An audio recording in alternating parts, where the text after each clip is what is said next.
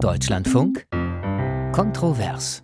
Und dazu begrüßt Sie heute Moritz Küpper. Herzlich willkommen zu unserer Diskussion an diesem Vormittag im Deutschlandfunk. Ja, sportlich ist die Entscheidung vertagt. Sind die Chancen der deutschen Mannschaft gewahrt aufs Weiterkommen bei dieser Fußball-WM in Katar? Und während es gestern vor allem um das Sportliche ging, so schien es, ging es in den letzten Tagen vor allem um eine andere Ebene. Sehr stark fokussierte sich die Diskussion auf die Moral, auf Kapitänsbinden, die, wie im Fall von Manuel Neuer, nicht getragen wurden oder, wie im Fall von Bundesinnenministerin Nancy Faeser auf der Ehrentribüne, doch am Oberarm prangten. Es ging um Zeichen, zugehaltene Münder und darum, wie man umgehen sollte mit der Lage in Katar und auch, was gefordert wird. Während die Mundzugeste der Nationalspieler international gelobt wurde, gab es hierzulande eher Kritik. Auch das eine Diskrepanz. Ja, diese WM, sie scheint damit geradezu symbolisch eine Diskussion anzufachen, abzubilden, die sich auch in anderen Feldern zeigt, die auch viel über Deutschlands Rolle in der Welt, Deutschlands Sicht auf die Welt zeigt. Sie ist ein Beispiel offenbart auch angesichts des Konzepts der wertebasierten Außenpolitik, aber wohl auch ein Dilemma, ein vielleicht ewiges Dilemma, wenn wir sehen, wie auf der einen Seite sich Außenministerin Annalena Baerbock positioniert, offensiv gegen Länder wie China, den Iran, natürlich auch Russland. Auf der anderen Seite, da reist ihr grüner Kabinettskollege Wirtschaftsminister Robert Habeck nach Katar, verhandelt dort über Gas. Jener Habeck, der den deutschen Nationalspielern dann empfiehlt, doch die One Love Binde zu tragen.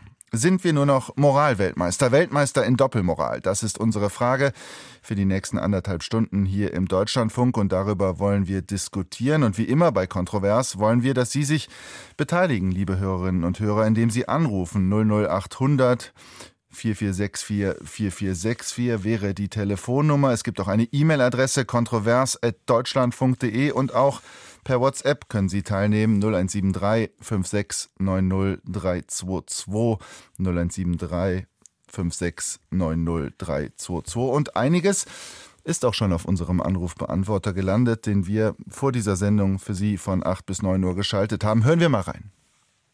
Dr. Christoph Rode, München. Wenn man sieht, wer am meisten von den Investitionen für die WM in Katar profitiert hat, Baufirmen und die Deutsche Bahn zum Beispiel, und dann sieht, wer sich jetzt so teilweise wirklich infantil geriert mit merkwürdigen Symbolen, die er in dieser Blamage mit der Hand vorm Mund, das wird ja jetzt ständig wiederholt als deutsche Lächerlichmachung, der sieht, dass wir mit diesem Moralismus auf Dauer völlig auf dem falschen Dampfer sitzen und jedes realpolitische Ziel damit zerstören. Klaus Borchert aus Börnsen bei Hamburg.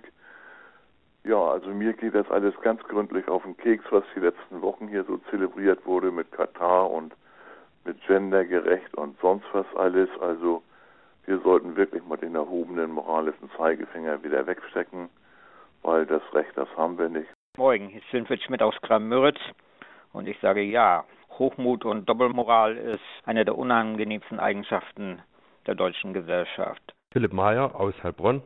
Ich finde, wir müssen aufhören, immer den Moralapostel zu spielen. Wenn uns das nicht passt, was in solchen Ländern stattfindet, dann hätten wir von Verbandsseite aus bei dem Turnier nicht teilnehmen dürfen. Aber das, was gerade passiert, ist einfach nur lächerlich. Stefan Meixner aus Redwisch.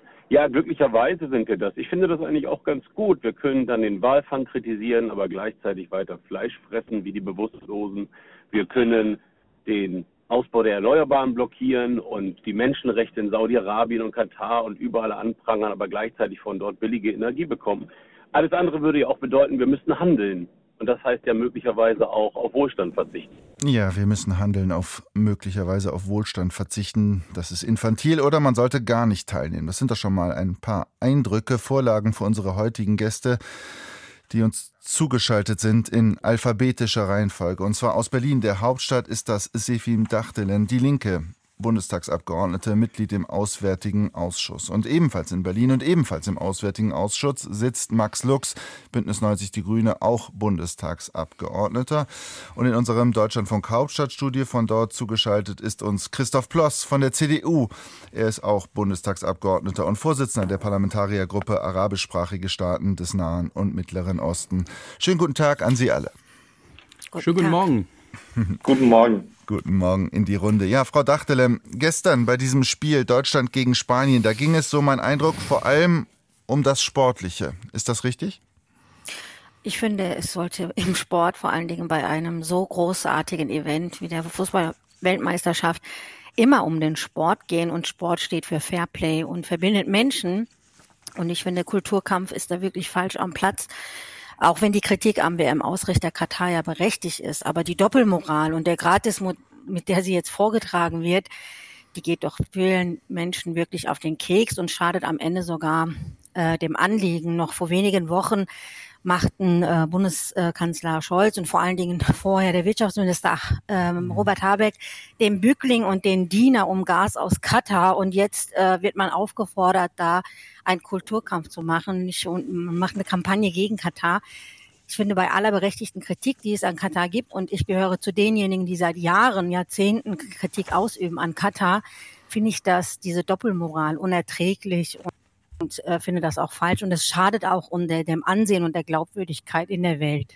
Sagt Sevim Dachtelen von den Linken. Herr Lux, bevor wir da vielleicht auch eine ja, kulturelle Erwiderung kriegen, haben Sie das Spiel gestern gesehen? Nee, ich habe es nicht gesehen. Gucken Sie kein Fußball ähm, grundsätzlich oder ist das ein Boykott? Ach, ich persönlich habe mich äh, dazu entschieden, diese WM nicht zu verfolgen. Ich habe mich dazu entschieden, weil wir, glaube ich, mal zwei Dinge auseinanderhalten müssen. Wir müssen auseinanderhalten, was ist die FIFA, wofür steht die FIFA, wofür steht die FIFA mit dieser WM-Vergabe nach Katar, die von Anfang an korrupt verlaufen ist. Und wenn sie auch, das habe ich auch gemacht in der öffentlichen Anhörung des Menschenrechtsausschusses im Bundestag, die Direktorin der ILO in Berlin fragen, haben Sie eigentlich mal mitbekommen, dass die FIFA sich für Menschenrechtsverbesserungen eingesetzt hat? Sagt sie nein. Diese WM in Katar ist ein massiv korruptes Sportereignis, ist eine Farce, weil die FIFA sich mit Menschenrechtsverbesserungen rüstet. Aber für diese Menschenrechtsverbesserungen hat nicht die FIFA eingestanden, sondern dafür haben internationale Organisationen und Institutionen ähm, eingestanden. Und deshalb ist es, glaube ich, gut, wenn Menschenrechte glasklar benannt werden und das auch nach der WM passiert. Und deshalb ist es auch gut, dass die Menschenrechtsbeauftragte der Bundesregierung direkt nach der WM nach Katar reisen wird. Herr Ploss, wie sehen Sie das? Das erste Spiel lassen wir das Sportliche jetzt mal außen vor. Was hat Ihnen besser gefallen? Das erste Spiel, die ganzen Aktionen drumherum oder das Spiel gestern, wo es, so mein Eindruck, vor allem um das Sportliche ging? Also ganz eindeutig das zweite Spiel, nicht nur weil es auf dem Platz äh, besser aussah, sondern weil sich die Mannschaft tatsächlich äh, darauf konzentriert hat, wofür sie hingefahren ist, nämlich aufs Fußballspielen.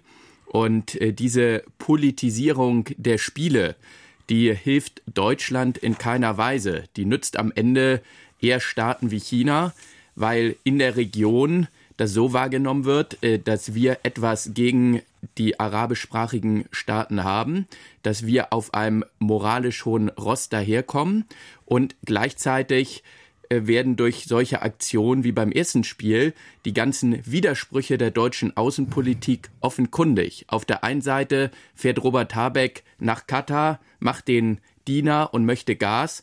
Und auf der anderen Seite beschimpft die Innenministerin Nancy Faeser die Kataris.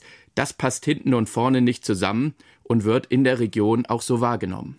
Frau Dachtelin, ich habe Sie ich dazu ja, gerne. Los. Ja, wenn ich dazu noch etwas ergänzen darf. Es ist ja eigentlich noch viel, viel schlimmer.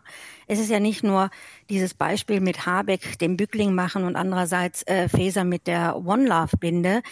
Es ist ja auch so, äh, dass die Bundesregierung seit Amtsantritt ihrer Ampelregierung, jetzt der Ampelregierung, bereits äh, Waffen an äh, Katar genehmigt hat von über 20 Millionen Euro.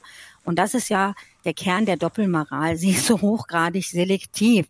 Und man müsste auch meiner Meinung nach die ganze Diskussion auch auch zum Ende denken. Müsste ein Verein wie Bayern München zum Beispiel, der sich ja von Katar mit Millionen sponsern lässt. Also hier die ganze Mannschaft von Bayern München läuft in Katar äh, äh, Trikots auf äh, und äh, lässt, äh, müssen wir die jetzt aus der Bundesliga verbannen, diejenigen, die das jetzt so kritisieren. Oder beispielsweise Katar, die sich eingekauft haben in der Deutschen Bank oder auch bei Volkswagen.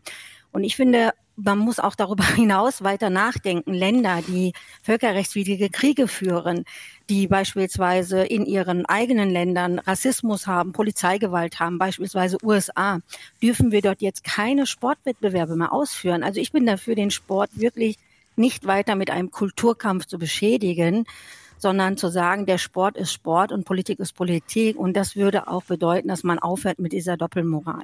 Sport ist Sport, Politik ist Politik. So ganz so einfach scheint es aber nicht zu sein. Herr Lux, ich würde gleich gern zu Ihnen kommen, aber vorher haben wir schon den ersten Hörer in der Leitung. Stefan Vomm aus Friedrichsdorf. Guten Tag. Schönen guten Morgen, Wie, Stefan Vomm aus dem Taunus. Wie sehen Sie die Debatte? Ähm, ja, also ich sehe in der Tat teilweise eine Doppelmoral in, äh, in, in vielen Punkten. Ähm, ich habe das an einem Beispiel jetzt festgemacht. Ähm, das möchte ich kurz in Erinnerung rufen. Letzte, äh, letzte Woche ging ja die Klimakonferenz in Ägypten. Und äh, wir verurteilen China als inzwischen weltgrößten Emittenten von CO2 dafür, ähm, ja, also viel zu wenig für die Reduktion von Treibhausgasen zu tun. Und wir sollten kurz mal den Blick abwenden von China und uns zuwenden. Warum? Wenn ich mir überlege, was wir alles aus China importieren an äh, besonders kostengünstigen Produkten, also an, an Großteil äh, der Waren, die in äh, Non-Food-Regalen von Discountern liegen, kommen aus China. Ich muss das gar nicht weiter ausbreiten. Ähm, dafür zahlt China einen Preis, den wir eigentlich entrichten müssten. Was meine ich damit? Die niedrigen Preise der China-Importe lassen sich nur dadurch erreichen, dass wir in China nicht zu unseren Umwelt- und äh, Sozialstandards produzieren, ja? also produzieren lassen. Also beispielsweise gibt es in der Stromerzeugung ähm, billige chinesische Kohle, die da verfeuert wird, und zwar ohne Rauchgasentschwefelung. Äh, was die Stromproduktion natürlich erheblich verteuern würde, wenn man das tun würde. Also die ungeklärten Gewässer, äh, äh, ungeklärten Produktionsabwässer lasse ich außen vor, die Arbeitsbedingungen lasse ich außen vor. Äh, ja, alles äh, für unseren Konsum zahlt China den Preis und wir kritisieren die Chinesen dafür. Und ich finde, das ist etwas äh, bigott, das Ganze. Ja, und wir sollten eben, ja. Ein weiteres Beispiel für Doppelmoral. Stefan Vomm aus dem Taunus. Taunus, vielen Dank für diese Wortmeldung. Ja, Herr Lux, ist das so einfach, äh, wie Frau Dachtelem gerade sagt? Und das Beispiel von Herrn Vomm können wir ja da direkt mit zunehmen. Sport ist Sport, Politik ist Politik. Man sollte diese Felder einfach voneinander trennen? Das Beispiel gerade war ja ein anderes und es ist ein relevantes Beispiel. Natürlich hat die Art von dem, was wir bei Importen in Deutschland ignorieren, globale Auswirkungen auf das Klima, auf Menschenrechtsstandards, auf die Rechte von Arbeitnehmerinnen und Arbeitnehmern. Und deshalb ist es auch so, dass, glaube ich, die Leute, die solche Menschenrechtsverletzungen auch anprangern, eben keine Doppelmoral wollen, sondern sie wollen wirksame Lieferketten beispielsweise auch bei uns selbst durchsetzen. Und das wird ja auch gerade im Europäischen Parlament verhandelt gehandelt. Ich möchte entschiedenst dem Eindruck widersprechen, dass es bei der WM in Katar und ähm, Kritik an der Menschenrechtssituation um westliche Werte, die wir uns hier irgendwie in Europa ausgedacht hätten, ginge. In Katar ähm, erreichen uns schon Berichte über Festnahmen von Menschen, weil sie ähm, falsche Flaggen des Irans gezeigt haben, solche Flaggen, die dem Mullah-Regime eben nicht gefallen. Und das ist mit Sicherheit keine westliche Frage, sondern es zeigt die Universalität von Menschenrechten eindrücklich. Und deshalb muss auch unser Blick auf die Menschenrechtssituation auf Katar so stark sein. Jetzt gerade, wir wissen, Katar und der Iran haben massiv enge mhm. Beziehungen. Viele Menschen aus dem Iran werden nach Katar reisen. Vielleicht werden sich auch mutige Menschen aus dem Iran trauen, in Katar zu protestieren protestieren gegen das wirklich mörderische Mullah-Regime. Und wenn dort Repressionen stattfinden sollten, dann will ich nicht, dass wir sagen, ach, das ist Sport, damit haben wir nichts zu tun, sondern dann müssen wir sagen, Menschenrechte sind nicht östlich, nicht westlich, sondern universell. Deshalb stehen wir jetzt dafür ein, deshalb stehen wir auch nach dieser Weltmeisterschaft in Katar dafür ein. Aber ist das, ich bleibe mal kurz bei Ihnen, ist das eine Haltung, die jetzt sozusagen nur für diesen Bereich gilt oder auch für das Thema Wirtschaftsbeziehungen? Selbstverständlich müssen wir über verschiedene Dinge gerade nachdenken. Und es ist auch so, dass wir nicht unbedingt einfach immer nur schwarz-weiß Situationen haben, wo wir sagen können, das eine ist der richtige Weg, das andere ist der falsche Weg. Aber selbstverständlich ist es doch ein Unterschied, wie ich mich zu einer WM-Vergabe verhalte, die völlig korrupt abgelaufen ist, die von einem Herrn Infantino ähm, ähm, geleitet wird, der ähm, keinen Finger krumm gemacht hat für Menschenrechte und von einem DFB-Team, das sich nicht nicht mal traut, eine solche Binde zu zeigen und welche Außenpolitik wir gegenüber Katar machen. Und bei der Außenpolitik gegenüber Katar muss man bei allen Menschenrechtsverletzungen, die es anzusprechen gilt, natürlich auch berücksichtigen, es gab leichte Verbesserungen im Bereich der Menschenrechte. Wenn wir uns etwa den Wegfall des Kafala-Systems bei den Arbeitnehmerinnen und Arbeitnehmern anschauen, und deshalb ist meine Auffassung, WM in Katar einfach abfeiern, nein, aber eine Außenpolitik mit vielen Gesprächen und Beziehungen nach Katar, ja. Herr Ploss, wie sehen Sie das? Können Sie eine Linie darin erkennen, was in dem, was Herr Lux gerade gesagt hat? Leider überhaupt nicht. Und äh, die Ampelkoalition verstrickt sich leider öffentlich in immer mehr Widersprüche. Auf der einen Seite, und das hat ja der Besuch von Herrn Habeck gezeigt, äh, sind wir teilweise sogar abhängig von Katar, weil wir das Gas aus Katar dringend brauchen, um das russische Gas in Zukunft äh, zu ersetzen. Also das Und Gas heiligt die Mittel. Nein, das war ja auch vorher schon so, wir, vor der Ampelregierung. Ja, Moment, aber es geht ja darum, also der Besuch von Herrn Habeck und der Diener von Herrn Habeck, der hat ja eins deutlich gemacht, dass wir sehr starke Interessen haben, mit Katar äh, den Handel auszubauen und auch Gas aus Katar zu beziehen.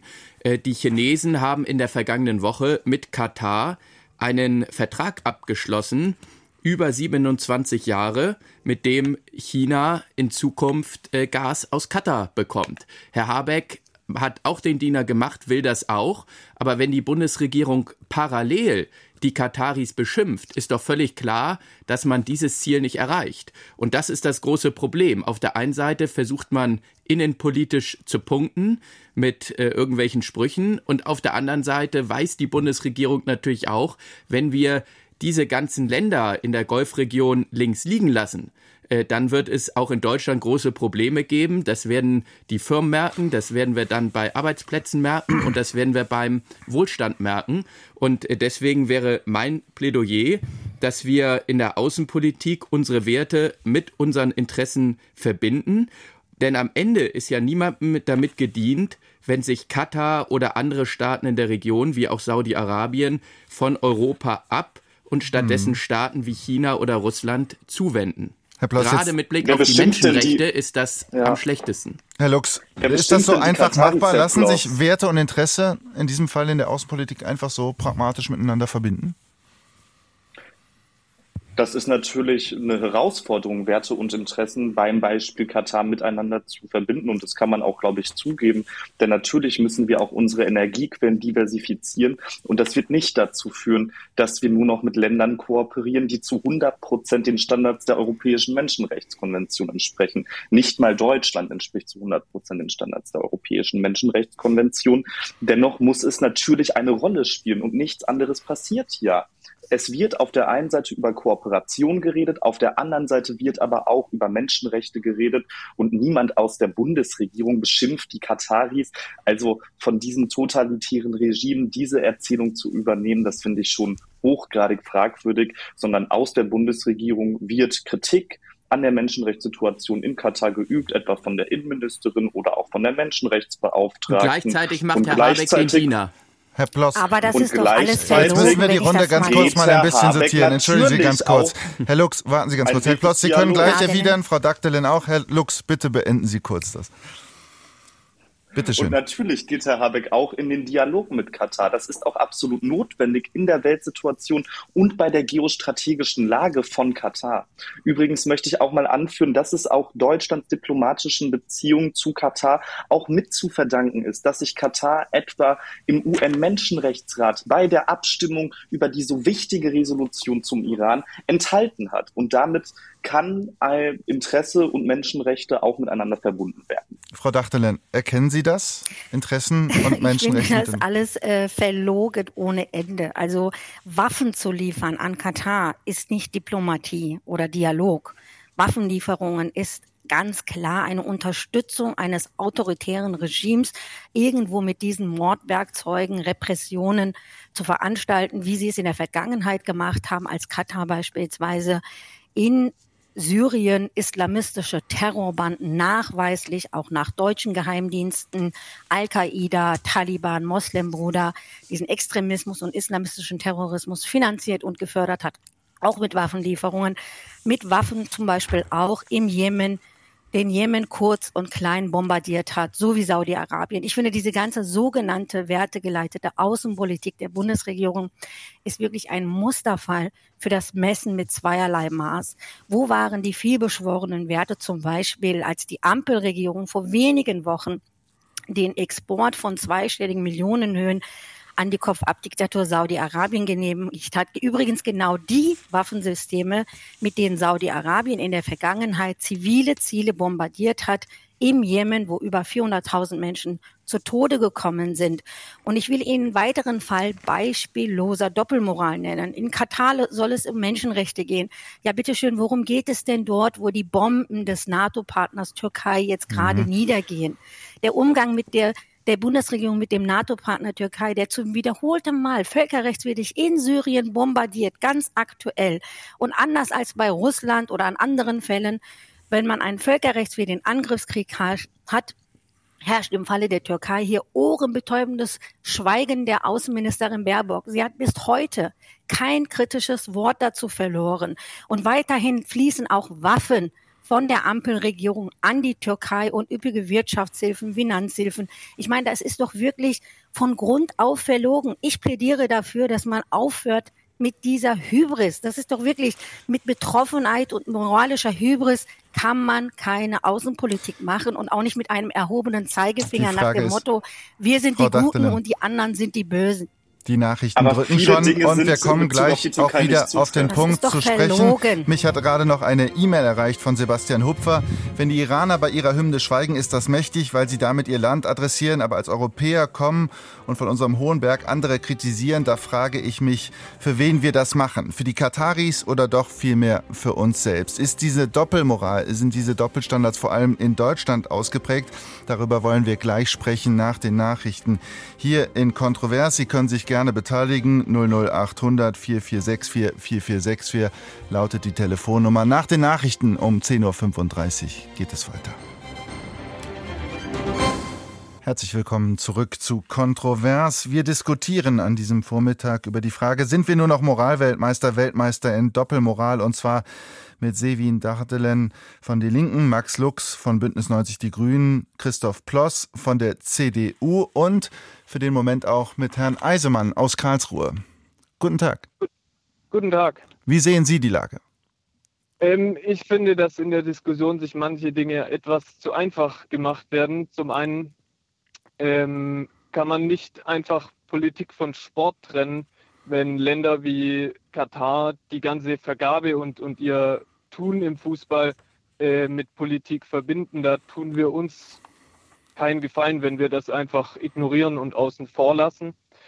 Ähm, und zum anderen ähm, sollte man differenzieren zwischen Moral und angebrachter, ähm, also zwischen Moral und unseren, unserer angebrachten Kritik. Wir haben unsere Werte, für die stehen wir ein und wir haben unsere Gesetze und wir haben eine andere Lebensweise. Und da finde ich, kann man durchaus Kritik anbringen, ähm, sollte aber nicht sagen, Katar müsste jetzt ihr, ihre ganze Lebensweise ändern, dass sie eine Fußball-WM austragen dürfen.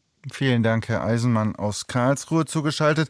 Christoph Ploss, Sie sind Vorsitzender der Parlamentariergruppe Arabischsprachige Staaten des Nahen und Mittleren Ostens. Sie waren auch kürzlich erst in Katar. Ist das, was Herr Eisenmann gerade angeregt hat, ist das überhaupt möglich? Also Kritik an den Arbeitsbedingungen vor Ort, aber eben nicht an der Landeskultur. Also erstmal ist ja die Entscheidung über die Weltmeisterschaft in Katar schon vor vielen Jahren getroffen worden, im Jahr 2010. Mhm. Deswegen finde ich manche Debatte in Deutschland etwas merkwürdig, ob die WM in Katar stattfinden soll, weil diese Entscheidung ist getroffen. Und ich finde, wir sollten das Beste daraus machen. Und das machen wir, indem wir Gespräche führen, indem wir auch im Sinne der Menschenrechte und im Sinne besserer Arbeitsbedingungen in Gesprächen äh, darauf hinwirken. Und das ist in den vergangenen Jahren auch geschehen. Und wir haben selber bei unserer Delegationsreise äh, überparteilich immer wieder zum Ausdruck gebracht, dass Menschenrechte universell sind, dass die eingehalten werden müssen, dass das auch ein wichtiges Anliegen der Bundesrepublik Deutschland ist. Wir haben das aber nicht gemacht, indem wir einfach nur platte Sprüche rausgehauen haben oder indem wir auf moralisch hohen Rost daherkamen, sondern das haben wir auf Augenhöhe gemacht. Und so kommt man äh, in dieser Region, aber auch in vielen anderen Regionen in der Welt äh, weiter und kann dann tatsächlich im Sinne der Menschenrechte und im Sinne auch der Interessen unseres Landes am meisten bewirken. Verstehe ich Sie da richtig? War das auch eine Kritik am DFB, an der Nationalmannschaft? Das ganze Verhalten des DFB finde ich sehr, sehr merkwürdig. Äh, zum einen äh, war ja diese One Love Binde schon ein fauler Kompromiss, der ja gerade von denjenigen äh, kritisiert wurde, die für die Regenbogenfahne waren oder für eine Regenbogenflagge. Also die One Love Binde war eigentlich eher als Peinlichkeit in vielen Teilen der Welt wahrgenommen worden. Und entweder macht man das eine richtig oder lässt es. Und ich hätte dem DFB geraten, sich auf Fußball zu konzentrieren. Damit hat der DFB, damit hat auch unsere Nationalmannschaft äh, genug zu tun. Äh, und eine Fußballweltmeisterschaft äh, dient nicht dazu, dass hochpolitisiert äh, Veranstaltungen stattfinden, sondern eine Fußballweltmeisterschaft dient genauso wie Olympische Spiele dazu, dass ganz unterschiedliche Völker zusammenkommen und dass auch ganz unterschiedliche Länder zusammenkommen. Und daraus äh, können sich natürlich auch Verbesserungen ergeben. Aber indem man einfach nur irgendwelche Sprüche raushaut und auf dem moralisch hohen Rost daherkommt, wird man am Ende am wenigsten bewirken. Ich muss sagen, es ist ein mhm. wenig äh, schade. Die deutsche Fußballnationalmannschaft kämpft immer noch in der Vorrunde, aber die Bundesregierung steht kurz vor der Weltmeisterschaft in Doppelmoral. Herr Lux, ist das, Sie haben gerade eben gesagt, die Lage ist nicht immer schwarz-weiß und das stimmt natürlich auch, aber ist das, was Herr Eisemann angeregt hat, nicht der bessere Weg oder der beste Weg vielleicht auch? Kritik an den Arbeitsbedingungen ja, aber eben aufpassen, dass man eben auch Verständnis für die Landeskultur aufbringt und äh, sozusagen die Gastgeber nicht düpiert. Es geht ja niemandem um die Dupierung der Gastgeber, sondern es geht ja darum, bestimmte kritische Punkte eben deutlich zu machen. Und deshalb ist es auch so richtig, dass die Menschenrechtsbeauftragte der Bundesregierung sich dem annimmt und eben nicht nur zwei, drei Zitate über die Presse schickt, sondern dass sie sagt, ich werde nach Katar reisen, ich werde dort das Gespräch suchen, auch das Unbequeme und ich werde es auch dann machen, wenn die internationalen Scheinwerfer weg sind. Deswegen ist es genau der richtige Weg, natürlich klar Menschenrechtsverletzungen zu benennen und gleichzeitig den Weg des Dialoges zu suchen. Bitte gestatten Sie mir, weil das vorhin von Frau Dadel Kanzlerin angesprochen wurde, noch zwei Sätze zur Türkei-Politik zu sagen. Ich bin ja auch mhm. Vorsitzender der deutsch-türkischen Parlamentariergruppe. Was wir erlebt haben im letzten Jahr, ist ein Paradigmenwechsel der deutschen Türkei-Politik. Keine Außenministerin Europas setzt sich so engagiert für die politischen Gefangenen in der Türkei ein, wie Annalena Baerbock für Osman Kavala, für Selahattin Demirtas, wo wir ja auch klare Urteile des Europäischen Gerichtshofs für Menschenrechte haben. Keine europäische Außenministerin hat so klar die völkerrechtswidrigen Militäroperationen der Türkei in Nordsyrien kritisiert, wie Annalena Baerbock bei ihrem Besuch in der Türkei. Und keine und dieses Auswärtige Amt hat auch einen Paradigmenwechsel in seinen Stellungnahmen zu diesen völkerrechtswidrigen Militäroperationen. Das Auswärtige Amt benennt explizit, dass Vergeltung nicht durch das Völkerrecht gedeckt ist. Und deshalb ist es sehr wohl ein menschenrechtsgeleiteter Paradigmenwechsel, den wir da sehen. Übrigens nicht aus dem Interesse in Konfrontation mit die Türkei zu gehen, sondern im Interesse mit einer gestärkten demokratischen Türkei, sie wieder auf diesen Weg zu bringen und dabei zu unterstützen und damit gemeinsam das europäische Haus stärker zu. Soweit die Erwiderung ich, von Max ja. Lux. Ja, Frau Dadelin, gerne können Sie darauf noch erwidern, aber ich würde das äh, kombinieren mit ich der finde, Frage. ganz kurz, ich, ja. ganz kurz, ich würde es gerne kombinieren mit der Frage, vielleicht nur kurz zu diesem Punkt, aber das zu sagen, warum man den Eindruck haben muss, dass gerade der erhobene Zeigefinger vor allem in Deutschland immer da ist und in anderen Ländern nicht so ausgeprägt. Na, vielleicht noch mal kurz zur Türkei. Ähm, das, was Herr Lux macht, habe ich ja vier Jahre gemacht, die letzten vier Jahre mit dem Vorsitz der Parlamentariergruppe. Und ich muss sagen, das ist ja wirklich Sand in die Augen zu streuen der Zuhörerinnen und Zuhörer. Es gibt bis heute kein kritisches Wort der Außenministerin zu dem völkerrechtswidrigen Angriff der Türkei, zu den Bombardierungen aktuell in Syrien und Nordirak. Und wer das behauptet, dass es anders wäre, der sagt einfach die Unwahrheit. Es gibt kein kritisches Wort. Das Einzige, was der Sprecher der Regierung gemacht hat, ist, Ankara sei aufgefordert, bei den Luftangriffen den Grundsatz der Verhältnismäßigkeit zu wahren. Das ist absurd. Die sind ganz klar völkerrechtswidrig. Das ist so, wie wenn man Russland jetzt sagen würde, bitte behaltet den Grundsatz der Verhältnismäßigkeit ein bei eurem äh, Angriffskrieg. Das ist doch absurd. Das ist zweierlei Maß. Wenn ich einen völkerrechtswidrigen Angriffskrieg habe, äh, der Russen in Ukraine, muss der verurteilt werden. Und wenn ich den aus der Türkei habe als NATO-Partner, muss der genauso verurteilt werden. Und ich sage Ihnen, Frau Baerbock ist mitverantwortlich dafür, dass weiterhin Waffenexporte der Ampelregierung genehmigt worden sind in die Türkei. Also machen wir uns hier einfach nichts vor. Es geht darum, dass hier die Außenpolitik der Bundesregierung unehrlich ist, und sie richtet auch noch einen großen Schaden an.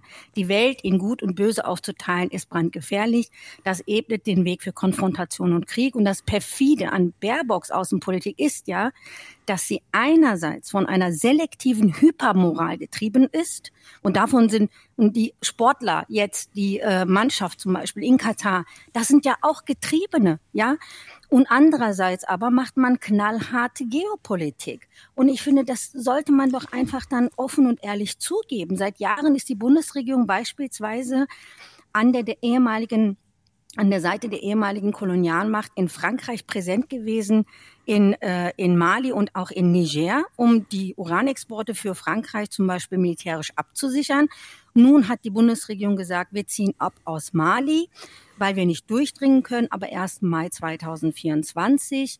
Und ich will Ihnen mal nur eins sagen, also der längste Rückzug übrigens in der deutschen Militärgeschichte, aber die Außenministerin wollte die Region nicht überlassen, nicht verlassen, weil sie gesagt hat, wir dürfen es nicht Russland überlassen. Das heißt, die Außenministerin selber denkt in Einflusssphären, in geopolitischen Einflusssphären, versteckt hinter einer blumigen Menschenrechts- und Wertetheorie. Und Sie fragen ja, warum ist das gerade in Deutschland so? Das Problem ist, die Doppelmoral soll den, Deutsch, den Leuten hier in Deutschland Sand in die Augen streuen mit dem Schutz von Menschenrechten, aber hat das nichts zu tun und auch nichts mit Menschenrechten insgesamt, wenn man eben beim Angriffskrieg der Türkei schweigt. Es geht alleine darum, offenbar die heimischen Klientel hier in Deutschland ein gutes Gewissen zu verschaffen und gleichzeitig macht man eben eiskalte brutale Geopolitik. Sagt Sevin also Gartelen von der Linken und Max Lux von den Grünen möchte gleich erwidern. Aber es war ein großer, ein weiter Ritt. Wir stellen einfach nur fest, Annalena Baerbock, so hat es ja auch viele Medien attestiert, spricht Dinge vielleicht offensiver an.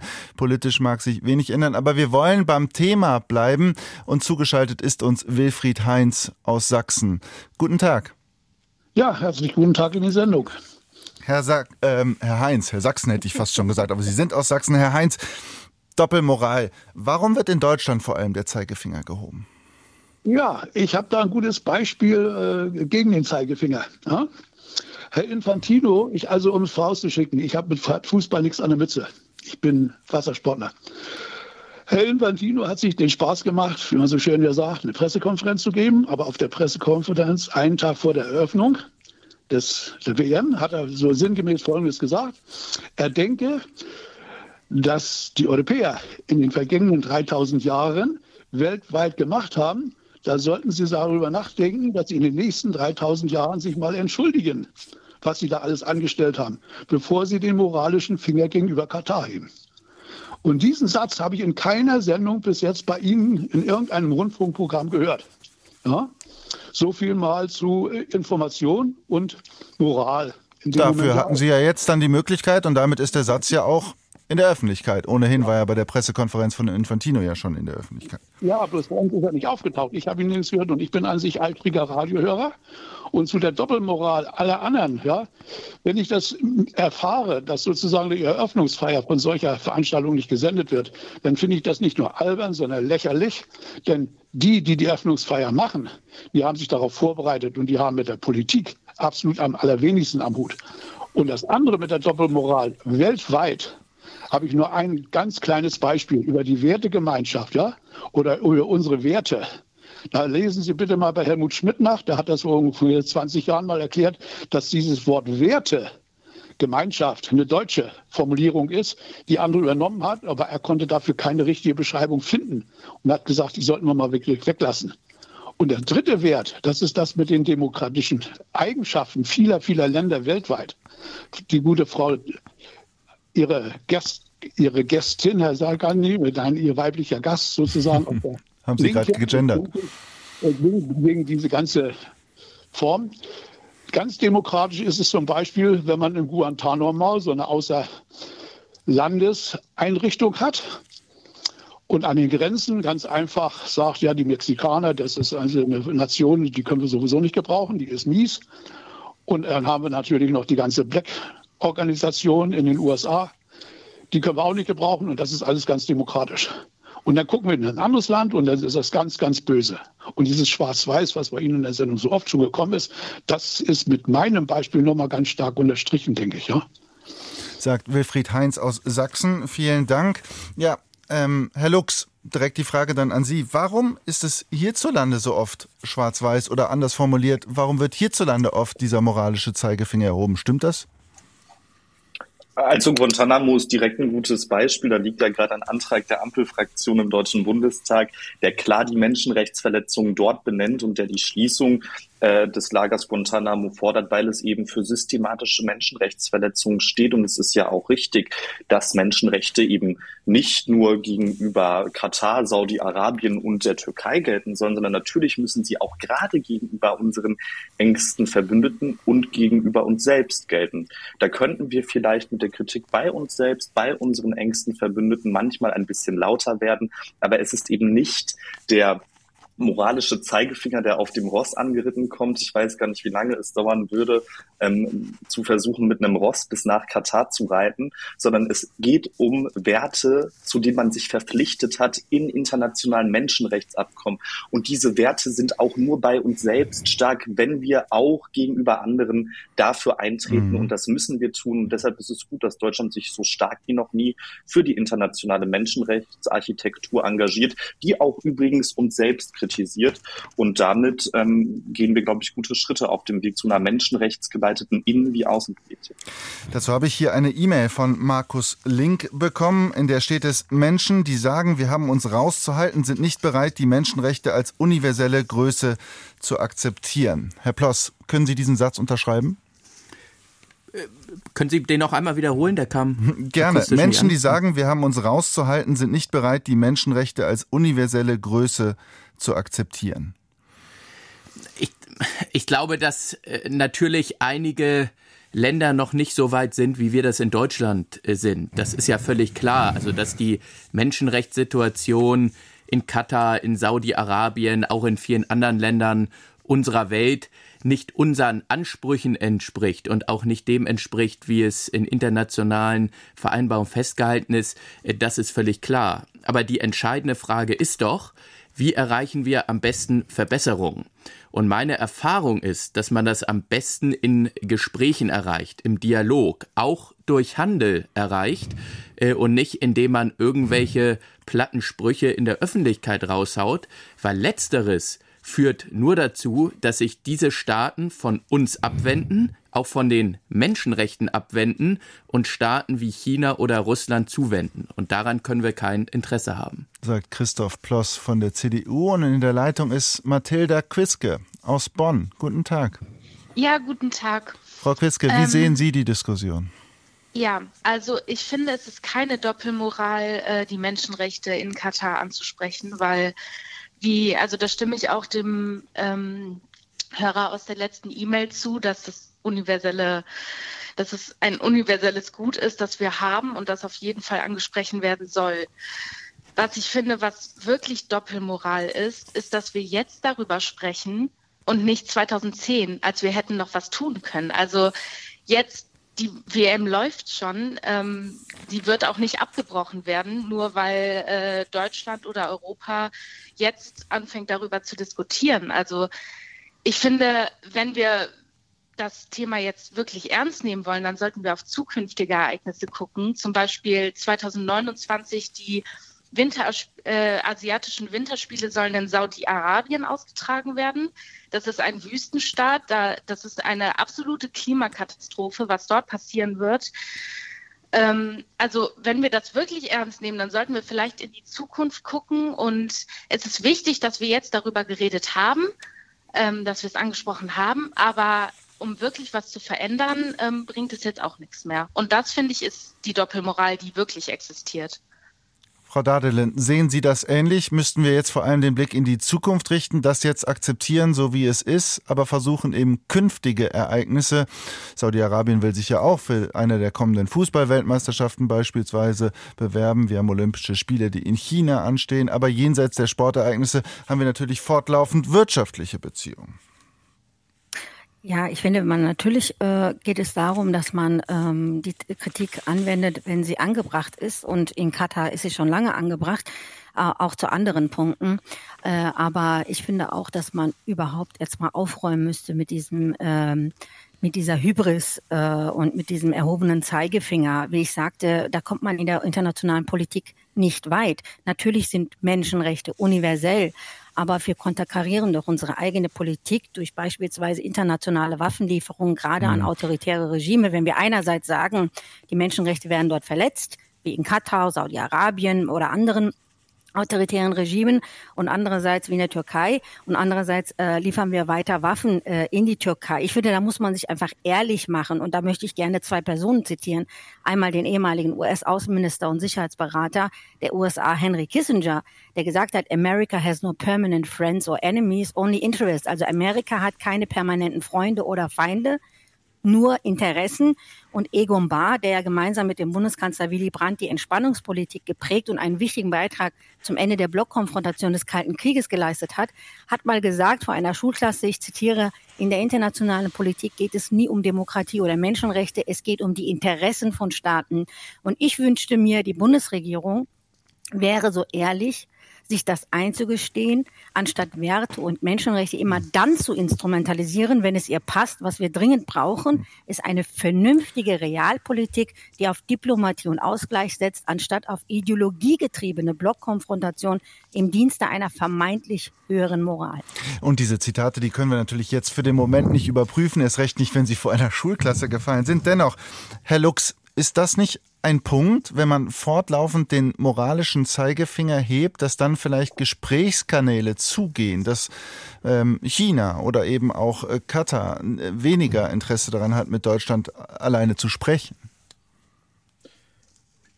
Das wäre wahrscheinlich ein sehr relevanter Punkt, wenn wir uns hier in dieser Runde einig wären, dass es auch das Völkerrecht zu verteidigen gilt und dass man auch ein ehrliches Bild über die Interessenslage Russlands bräuchte, die ja eine neue Weltordnung ohne Regelbasierung ohne Völkerrecht wollen. Auch darüber sollten wir uns ein ehrliches Bild verschaffen. Und es ist so, dass Deutschland neben allem, was wir tun und auch neben unserem öffentlichen Diskurs, der auch übrigens unsere Demokratie auszeichnet, dass unsere Außenpolitik nicht einfach nur in irgendwelchen Hinterzimmern stattfindet, sondern dass sie transparent gemacht wird, dass es eben auch Einfluss gibt aus der Zivilgesellschaft von Menschenrechtsorganisationen. Und es ist so, dass wenn wir uns den Haushalt, den wir letzte Woche im Bundestag beschlossen haben, wenn wir uns den anschauen, werden wir feststellen, noch nie war der Etat für Menschenrechte und für Diplomatie so hoch wie jetzt. Und Deutschland hat Interesse an Diplomatie, an Gesprächen mit vielen Akteuren auf der Welt, auch dann, wenn es manchmal schwer ist. Und es ist auch total notwendig, dass wir das suchen, wenn wir etwas für Menschenrechte tun wollen. Herr Plaus, sind Sie der Außenministerin denn nicht auch dankbar, dass sie diese wertegeleitete Außenpolitik jetzt einsetzt und diese Werte immer stärker anspricht? Denn Herr Lux hat es gerade auch ein Stück weit angeführt. Ähm, in der Vergangenheit unter einer CDU geführten Bundesregierung, da ist das ja wenig geschehen. Wenn wir das Beispiel Russland nehmen, da war einmal ein sehr pragmatischer Umgang, formuliere ich es jetzt mal. Da war Wirtschaft first, diese Interessen first und wo das hingeführt hat, das sehen wir ja jetzt auch. Also die CDU hat immer die Fahne des Völkerrechts äh, ganz hoch gehalten und wir haben immer gesagt, äh, wir wollen völkerrechtliche Ordnung in der ganzen Welt etablieren. Äh, wir wollen die Stärke des Rechts und nicht das Recht des Stärkeren. Dafür setzen wir uns seit äh, vielen Jahren ein und an vielen Stellen auch sehr erfolgreich. Und im Falle von Russland äh, hat leider das Prinzip Handel durch Wandel oder Wandel durch Handel nicht funktioniert. Äh, in vielen anderen Ländern ist das aber nach wie vor erfolgreich und äh, daran sollte man auch anknüpfen. Das Problem der Ampelkoalition ist äh, folgendes. Das Problem ist, auf der einen Seite will man mit Handel die Ver Beziehung verbessern. Man will äh, mit Handel auch über Menschenrechte sprechen. Das ist etwas, was durchaus sinnvoll ist. Aber wenn dann auf der anderen Seite äh, die Länder öffentlich beschimpft werden, dann macht man das alles kaputt. Und äh, dann äh, wird man auch dem Ziel, die Menschenrechte in der arabischsprachigen Welt äh, weiter zu etablieren, nicht gerecht werden, sondern man wird diesem Ziel schaden. Und das ist ja der entscheidende Punkt, äh, dass eben das Vorgehen der Bundesregierung teilweise dilettantisch ist. Äh, sie verzettelt sich äh, zwischen dem Diener von Herrn Habeck und der Beschimpfung von Frau Faeser. Und das sorgt am Ende dafür, dass sich Länder wie Katar, wie Saudi-Arabien und andere Staaten in der Region von uns abwenden und auch von Menschenrechten abwenden und Staaten wie China zuwenden. Und das kann nicht in unserem Interesse sein. Und deswegen nochmal mein Plädoyer. Wir müssen das Völkerrecht stärken, wir müssen uns für Menschenrechte einsetzen, aber das sollten wir im Dialog tun und auf Augenhöhe machen, ansonsten kommen wir nicht voran. Frau Dadelin, daran anknüpfend, ähm, Sie haben gerade Egon Bahr zitiert, der ja im Grunde genommen für diese Außenpolitik unter Willy Brandt, äh, Wandel durch Handel, auch äh, untereinander steht. Wie passt das denn eigentlich da zusammen, dass Sie auf der einen Seite fordern, immer Dinge anzusprechen, offensiv, sich ehrlich zu machen und auf der anderen Seite eben dann, ja, Egon Bahr und Henry Kissinger, also die Realpolitiker überhaupt zitiert? Ja, äh, das ist überhaupt kein Widerspruch, weil ich stehe für eine realistische Außenpolitik und die Außenministerin äh, steht eben für eine Heuchelei, für eine Instrumentalisierung von Menschenrechten.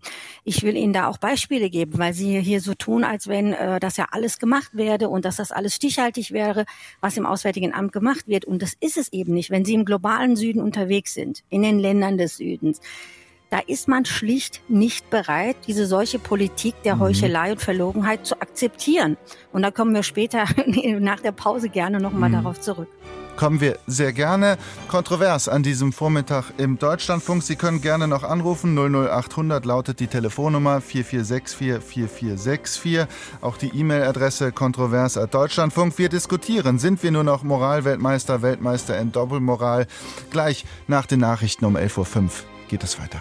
Im Studio ist Moritz Küpper. Willkommen zurück zu unserer letzten halben Stunde von Kontrovers. Und mit dabei sind Max Lux, Bündnis 90 Die Grünen, Mitglied im Auswärtigen Ausschuss, Christoph Ploss, CDU, auch ebenfalls Bundestagsabgeordneter, Vorsitzender der Parlamentariergruppe Arabischsprachige Staaten des Nahen und Mittleren Ostens und Sevim Dachtelen, Die Linke, auch Bundestagsabgeordnete, Mitglied im Auswärtigen Ausschuss. Und bei ihr waren wir zuletzt und bei der Frage, lässt sich interessengeleitete Außenpolitik und Werte überhaupt miteinander verbinden?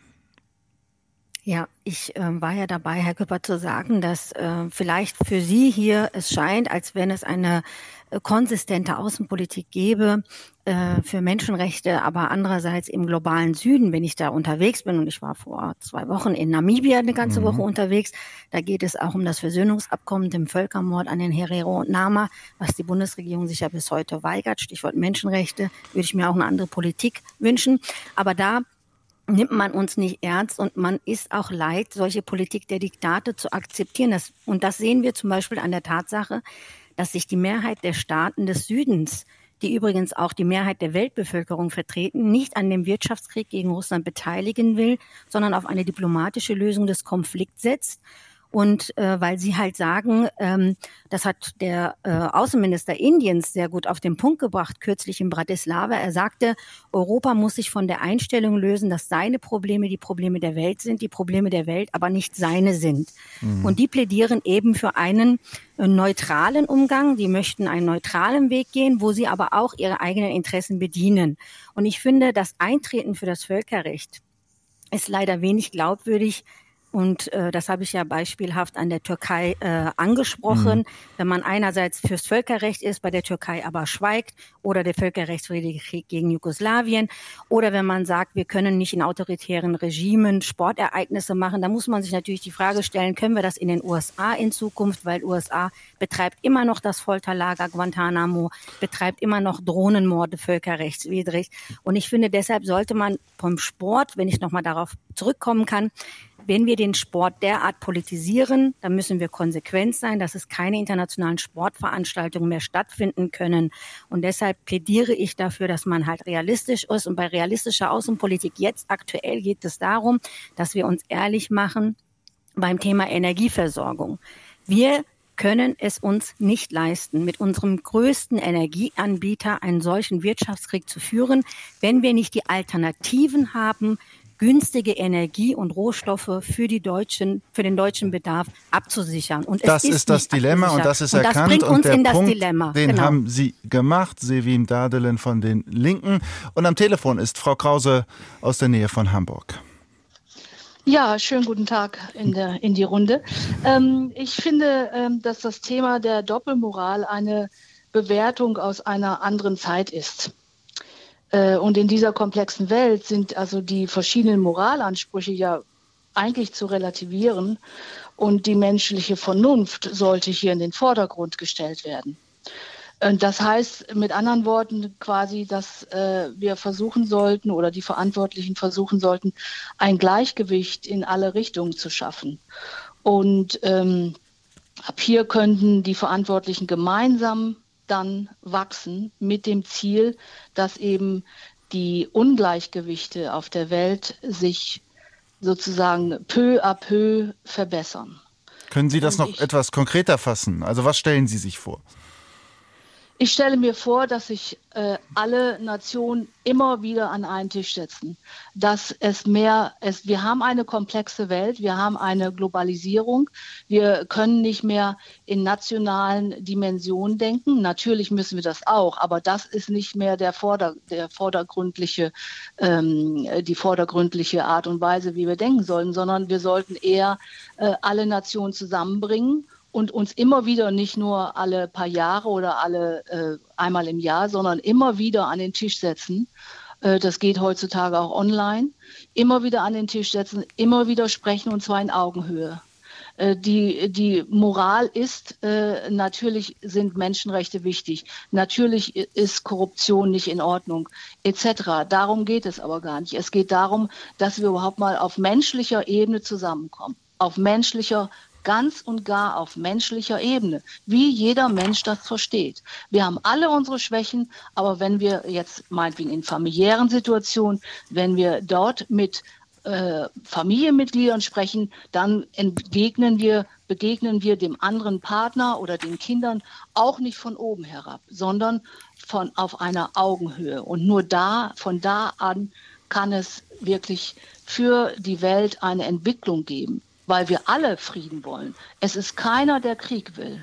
Sagt Frau Krause aus der Nähe von Hamburg. Vielen Dank für diesen Punkt. Ja, Max Lux, ist das eine Gefahr, dieses Konzept der wertebasierten Außenpolitik, dass das in anderen Ländern als eine Unterhaltung nicht auf Augenhöhe wahrgenommen wird, sondern von oben herab?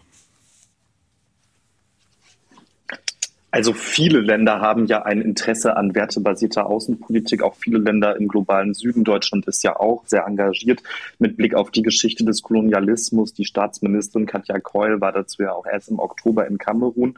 Und ich glaube, international gibt es sowohl aus dem globalen Süden als auch aus dem globalen Norden ein großes Interesse dass dieser völkerrechtswidrige Angriffskrieg Putins gegen die Ukraine eben nicht erfolgreich ist und das mhm. Völkerrecht nicht verschoben wird. Denn was dort stattfindet, ist mit Verlaub kein Wirtschaftskrieg, den Deutschland begonnen hat. Sie sehen das wahrscheinlich anders, Frau Daddeln. Sie haben ja auch lieber vor der Grünen Parteizentrale gegen Frau Baerbock und Herrn Habeck demonstriert als vor der russischen Botschaft. Allerdings haben nicht Frau Baerbock und nicht Herrn Habeck diesen Krieg begonnen, diesen sinnlosen Krieg mit all seinen Verbrechen, sondern Putin hat ihn begonnen. Und wenn uns das Völkerrecht etwas wert sein soll. Und wenn wir in einer friedlichen Welt, in einem friedlichen Europa leben wollen, dann müssen wir jetzt die Ukraine bei ihrem Völkerrecht auf Selbstverteidigung auch mit militärischer Hilfe und Sanktionen unterstützen. Das war jetzt die Klarstellung in die eine Richtung von Dadelin. Aber ich will die Frage nochmal ähm, ja, von Frau Krause durchaus aufgreifen und nicht in Vergessenheit geraten. Ist das nicht eine Gefahr, wenn man diese wertebasierte Außenpolitik im Ausland verfolgt, dass es automatisch sozusagen ein, ein Gefälle gibt, dass man erzieherisch unterwegs ist? Nein, ich habe den Punkt von Frau Krause anders verstanden. Wie? Wahrscheinlich wir alle. Also ich habe den Punkt so verstanden, dass der menschliche Austausch und dass der Dialog immens wichtig ist. Und da hat sie recht, natürlich brauchen wir weiterhin auch Dialog und Diplomatieführung. Und selbstverständlich ist Deutschland dabei engagiert. Wenn wir uns etwa die Parlamentarische Versammlung der USZE anschauen, in der sich der deutsche Delegationsleiter, übrigens ein Bundestagsabgeordneter der Grünen, ganz klar dazu bekannt hat, Russland sollte Teil dieses Forums sein, damit es diesen Austausch auf menschlicher Ebene gibt. Ja, aber dennoch müssen wir klar benennen, was passiert, wenn einige eben wie Herr Putin sich nicht mehr bereit sind, an irgendeine Art und Weise von menschlicher Vernunft zu halten, sondern einfach mal die europäische Friedensordnung und die internationale Ordnung äh, kaputt zu machen. Aber es gibt ja auch durchaus den Punkt, die G20 sind jetzt nur noch die G19, weil Russland dort, zumindest Wladimir Putin, am letzten Treffen nicht teilgenommen hat. Und das ist ja auch eine Gefahr, auf die hier in dieser Runde durchaus verwiesen wurde. Natürlich ist es gut, immer gut, mit allen zu sprechen, aber es droht eben die Gefahr, Herr Ploss hat darauf hingewiesen, dass Kanäle versinken können. Ich, ich würde gern äh, nochmal äh, in, in, dem Zusammenhang äh, einen Punkt machen, ja, der, der glaube ich, genau, äh, der glaube ich wichtig ist. Ähm, wenn wir über Russland sprechen und über China sprechen, dann sehen wir dort leider eine aus unserer Sicht sehr negative Entwicklung. Nicht der völkerrechtswidrige Angriffskrieg Russlands auf die Ukraine ist der negative Höhepunkt. Wenn wir aber über die Staaten in der arabischsprachigen Welt sprechen, dann sehen wir dort positive Entwicklung, dann sehen wir dort Verbesserung. Natürlich auf einem niedrigen Niveau. Natürlich ist das noch nicht das, was wir uns in Deutschland wünschen. Aber diese Länder brauchen auch Zeit. Und das, was wir auch wahrnehmen sollten und auch respektieren und anerkennen sollten, ist, dass es in diesen Ländern vorangeht. Das haben Vertreter der Vereinten Nationen festgehalten, Vertreter der internationalen Arbeitsorganisation. Nicht die sozialen Standards haben sich gerade in Katar im Vergleich zu 2010 sehr verbessert. In Saudi-Arabien gibt es sehr starke Fortschritte. Wie gesagt, das ist noch nicht das, was wir uns alles wünschen, aber es geht in die richtige Richtung und deswegen möchte ich nochmal äh, das, was die Zuhörerin eben gesagt hat, äh, aufgreifen. Wir müssen diesen Dialog ausbauen. Wir müssen noch intensiver in den Dialog gehen. Das haben wir ja auch als äh, zuständige Parlamentariergruppe gerade mit unserer Reise nach Katar und Saudi-Arabien gemacht. Was aber absolut schädlich ist, wenn man den Dialog führen möchte, sind Beschimpfungen von Nancy Faeser oder auch eine Äußerung von Robert Habeck, der dann mal eben sagt, die WM nach Katar zu vergeben, das ist, Zitat, eine bekloppte Idee. Das macht natürlich auch sehr, sehr viel kaputt. Der Punkt von Wenn Christoph Kloss von der CDU. Ja, Frau Dahlelen, bitte. Und dann kommt der nächste Hörer. Ja. Ja, zum Stichwort äh, Dialoge würde ich da auch noch mal gerne etwas sagen. Also es ist ja eben kein Dialog, sondern eine Zerstörung von Dialogformaten, Jetzt, äh, wenn zum Beispiel es ein Einreiseverbot gibt zur OSZE-Ministertagung für die russischen Außenminister, gerade jetzt ist das Gespräch wichtig, wenn die USA der äh, Chef des US-amerikanischen Geheimdienstes ist, in Istanbul sich mit seinem Counterpart aus Russland trifft, wenn die Verteidigungsminister Russlands und der USA miteinander reden, verstehe ich nicht, warum es hier ein Einreiseverbot gibt äh, für den russischen Außenminister bei einem Dialogformat wie der OSZE, was wir ja jetzt gerade dringend brauchen. Und das Thema ähm, das von äh, Polen aus sozusagen ausgeht. Äh, das macht ja jeden Dialog kaputt. Das finde ich falsch. Und ich glaube, so habe ich die Zuhörerin auch verstanden, dass man im Dialog bleiben sollte. Und zum Stichwort Wirtschaftskrieg muss ich sagen, also da sollte man sich einig werden mit Herrn Robert Habeck, der selber sagt, mhm. wir haben den Wirtschaftskrieg als Reaktion. Russland hat Ukraine angegriffen, diesen Krieg begonnen. Aber den Wirtschaftskrieg haben, haben die EU und die G7-Staaten mit der Reaktion der Sanktionen begonnen. Und das an Problem diesem Punkt ist, sind, glaube ich, die Meinungsunterschiedlichkeiten zwischen Ihnen und Herrn Lux jetzt auch an der Stelle ausgetauscht. Die werden uns sicherlich auch noch weiter begleiten. Aber wir wollen in dieser Sendung, die jetzt noch knapp 14 Minuten läuft, noch Joachim Hanke dazu holen aus Görlitz. Guten Tag. Ja, guten Tag. Mein Punkt ist nochmal ein Hinweis auf die beiden grundlegenden Begriffe Menschenrechte und Moral. Menschenrechte soll universell gelten, einheitsstiftend. Moral hingegen ist grundsätzlich nicht universell möglich. Moral ist immer eine Interaktionsmoral, die standortgebunden ist, von dem Punkt aus, wovon ich handle, denke und fühle. Also, um das nochmal ganz konkret zu machen, Moral ist grundsätzlich interessengebunden. Mhm. Deswegen sollte man diesen Begriff Doppelmoral mit größter Vorsicht genießen und in die Akten legen. Mhm. Herr Lux, können Sie damit was anfangen? Moral ist interessengebunden. Naja, das sollte Moral ja gerade eben nicht sein. Nicht interessengebunden, sondern wir sollten auch im Rahmen unserer Interessen über moralische Fragen sprechen und ich denke, das ist auch in unserem Interesse, die dabei zu berücksichtigen. Denn die Frage, die hier noch nicht gestellt wurde, ist ja, was lernen wir eigentlich aus der katastrophalen ähm, Situation bei Russland, in die wir über Jahrzehnte ab, sich abhängig machende Russlandpolitik geführt hat? Und ich finde, eine Lehre muss klar sein, Diversifizierung. Und deshalb finde ich es auch unfassbar gut, dass in Gesprächen auch mit WirtschaftsvertreterInnen, mit Gewerkschaften jetzt erkannt wird, Menschenrechte müssen bei wirtschaftlichen Verflechtungen eine Rolle spielen, damit wir uns eben vorbereiten können, falls ein Land sich entscheidet, mit der regelbasierten Ordnung zu brechen und dann nicht wieder in einer so desaströsen Situation landen, wie uns jetzt die Russlandpolitik der letzten Jahrzehnte geführt hat. Und da ist es so, dass natürlich Menschenrechte und Interesse etwas miteinander zu tun haben. Aber natürlich werden wir auch an die Punkte kommen, wo Menschenrechte und Interessen in einem Widerspruch stehen. Und für diese Dilemma gibt es keine Baukastenanleitung, sondern ich glaube, es ist gut, sich da dann klug zu überlegen, wie man reagiert. Wir waren immer noch ein bisschen bei der Begriffsklärung. Ähm, dank äh, Herrn Hanke. Konnten Sie mit der Antwort was anfangen? Grundsätzlich ja, wobei es aber das Prinzip bleibt, dass Moral Interaktionsmoral grundsätzlich ist. Und damit fließen automatisch, wenn es Interaktionsmoral ist, automatisch Interessen mit hinein. Und das hat auch damals der Henry Kissinger mit seiner Aussage und Erklärung vor der Schulklasse auch rüberbringen wollen. Ja. Moral bedeutet ja grundsätzlich Achtungserweis gegenüber einem bestimmten Wert. Und den sollte man natürlich auch immer einbringen, aber in die jeweilige Interaktion. Und insofern, da der Standort der einzelnen handelnden Gruppen, der einzelnen Menschen immer unterschiedlich ist, kommt es niemals zu einer universellen Moral. Es bleibt Sag. immer eine standortgebundene Moral. Aber Sag. der Ausweg ist der rationale Diskurs. Der Ausweg ist der rationale Diskurs, ja. Joachim Hanke aus Görlitz, vielen Dank, dass Sie sich bei uns gemeldet haben. Und ebenfalls gemeldet hat sich Leo Wortmann aus Münster. Guten Tag. Ja, guten Tag. Ich melde mich hier aus Münster und äh, ich äh, möchte generell mal so ansprechen, jetzt auch mal in, Bezug auf die Grünen und vor allem Herrn Ploss, weil er meinte, die CDU hätte sich immer ans Völkerrecht gehalten. Ich finde, äh, dass schon lange äh, äh, sage ich mal, die, äh, eine widersprüchliche und aus meiner Sicht höchst amoralische Politik und völkerrechtswidrige betrieben wurden.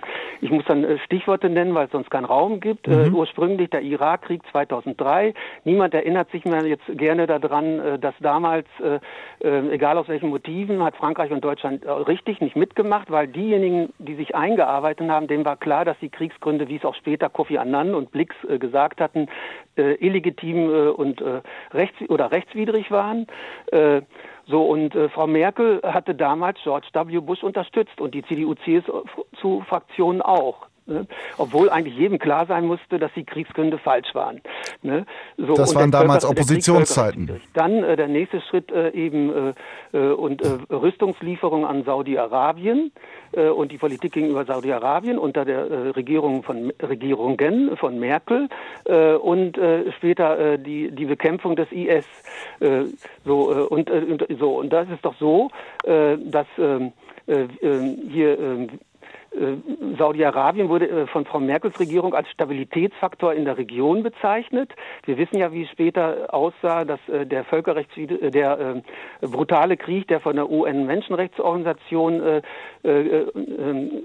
kritisiert wurde als Kriegsverbrechen und so weiter. Und wir haben trotzdem Rüstungsgüter an Saudi-Arabien mhm. geliefert. Mhm. Das war sowohl unter Merkel so, ich habe es noch genau vor Augen, als sie König Salman besucht hatte. Und Herr Scholz hat das, in, der in einem größeren Dilemma ist, äh, hat ja Mohammed bin Salman beliefert. Saudi-Arabien war immer ein Staat, äh, der gemordet, gefoltert äh, und menschenrechtswidrig behandelt hat. Äh, denken Sie an die Bekämpfung der schiitischen Minderheit in Saudi-Arabien. Äh, das wusste jeder, äh, der sich damit befasst hat, schon vorher, vor dem Fall Khashoggi. Äh, denken Sie an die Fälle Badawi und vor allem Fajad. Ne? So, dann Bataclan. Äh, Frau Merkel sagte damals, äh, äh, dass wir unsere Werte verteidigen. Dann wurde eine Allianz geschlossen, um den IS äh, in Syrien und Irak zu bekämpfen. Nach dem ersten Bundesmandatsbeschluss geschah das im Rahmen einer Allianz, die 2014 durch die USA gebildet wurde. Raten Sie, wer der Allianz angehörte? Saudi-Arabien.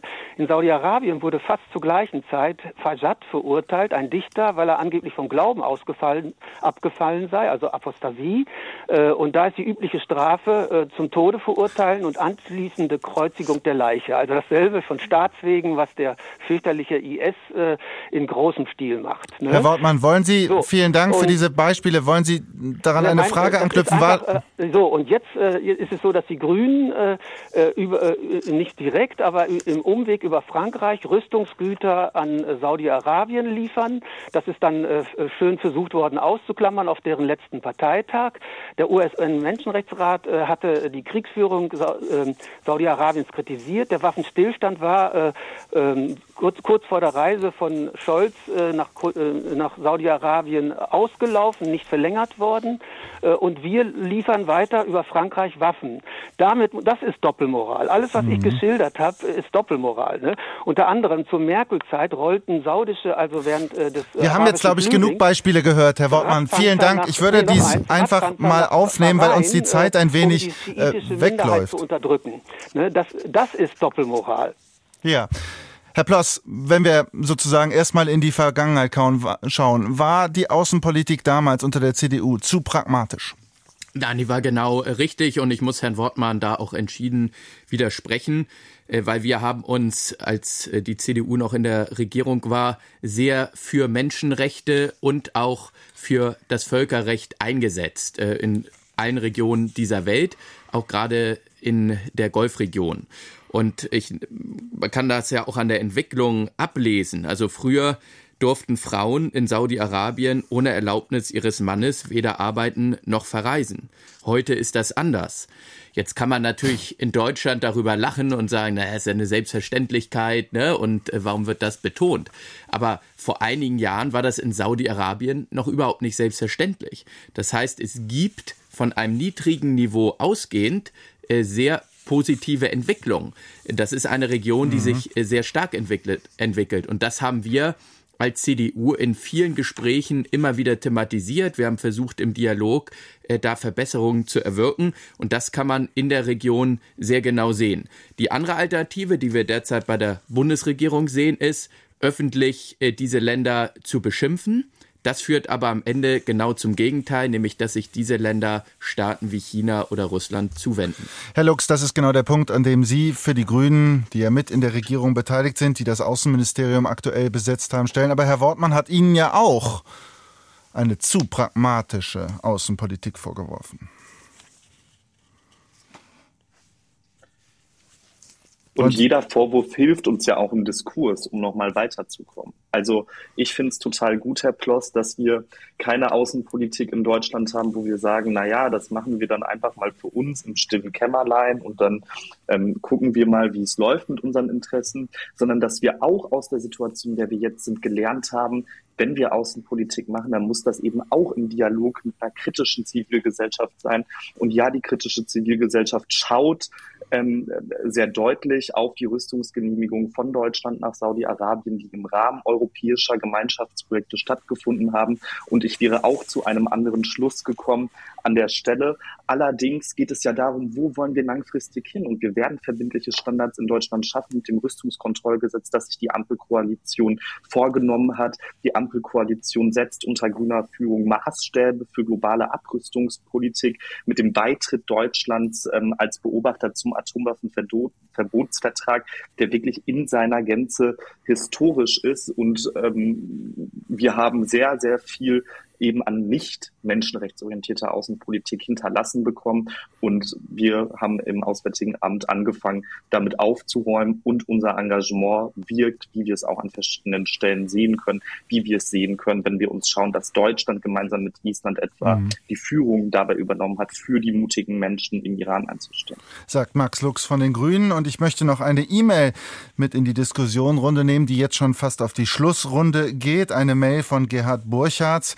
Ähm, Zitat, natürlich zeugt es von Doppelmoral, wenn wir auf der einen Seite die Arbeitsbedingungen in Katar anprangern, gleichzeitig aber Billigkleidung zum Beispiel aus Bangladesch kaufen, ohne das geringste schlechte, Gewiss, schlechte Gewissen zu haben.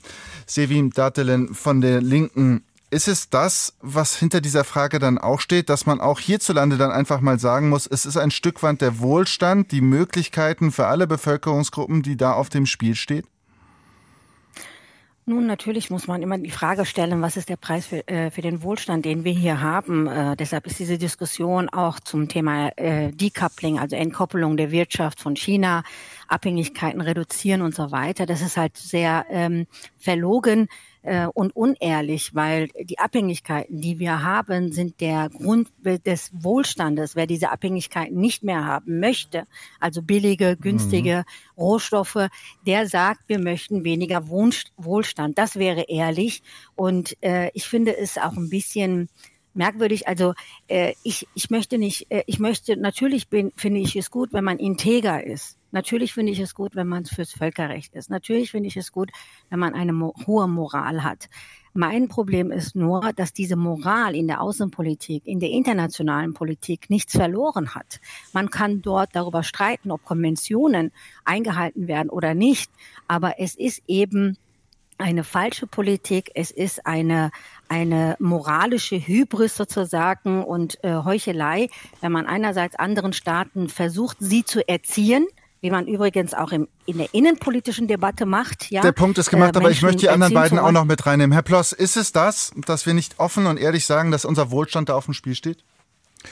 Natürlich steht der Wohlstand auf dem Spiel und äh, wenn wir unseren Wohlstand erhalten wollen, dann können wir nicht mit fast allen Regionen in dieser Welt brechen. Ne? Also wir mhm.